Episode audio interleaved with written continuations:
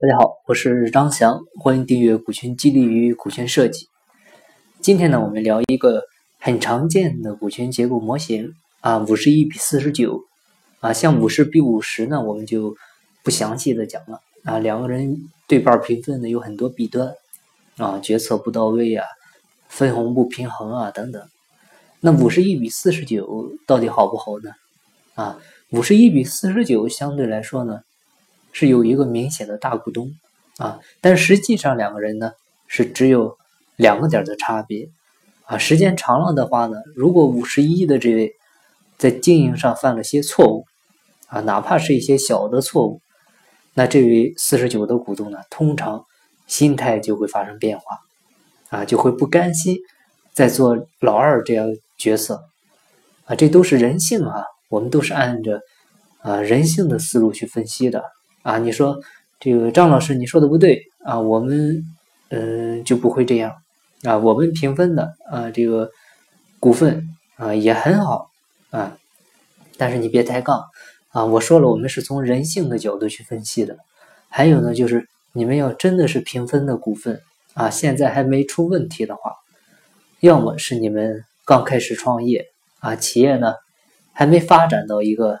这个能够让你们产生矛盾的这样一个阶段，啊，要么呢就是你很单纯很善良，啊，这里呢我们也不多说了啊，我们接着分析五十一比四十九的股权结构，这个结构有什么风险呢？啊，我们知道按照公司法上面的规定的话，通常公司的一般事项呢，只需要一半以上股份的股东同意就可以了，但是涉及到重大事项的呢，需要三分之二以上股份的。股东同意，那什么是重大事项呢？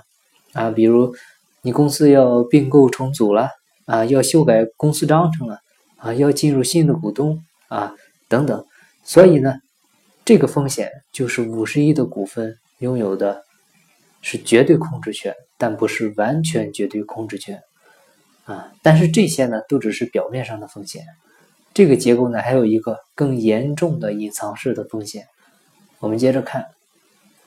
我们说现在的股权结构呢是五十一比四十九，这个时候呢，公司啊因为发展需要，必须要引入一个新的股东进来，那对方呢也要求必须要占股啊，你不给不行。然后公司呢又特别的需要他，这个时候呢，这个人要求占四个点的部分啊，那通常这个时候呢，新股东进入，现有股东呢是会做同比例稀释的。啊，我们粗略来算，就是两个人各拿了两个点的股份，给到了新进来的这个股东。那现在的股权结构呢，就变成了四十九比四十七比四。啊，有没有发现这个时候大股东的股份突然变成了四十九了？啊，降到一半以下了。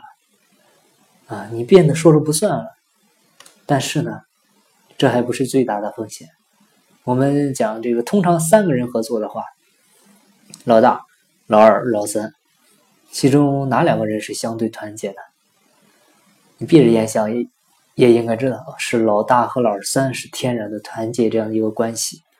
所以这个时候呢，你很大可能是说了不算了啊。然后还有一种可能是，老大、老二、老三都不团结的时候，老大、老二。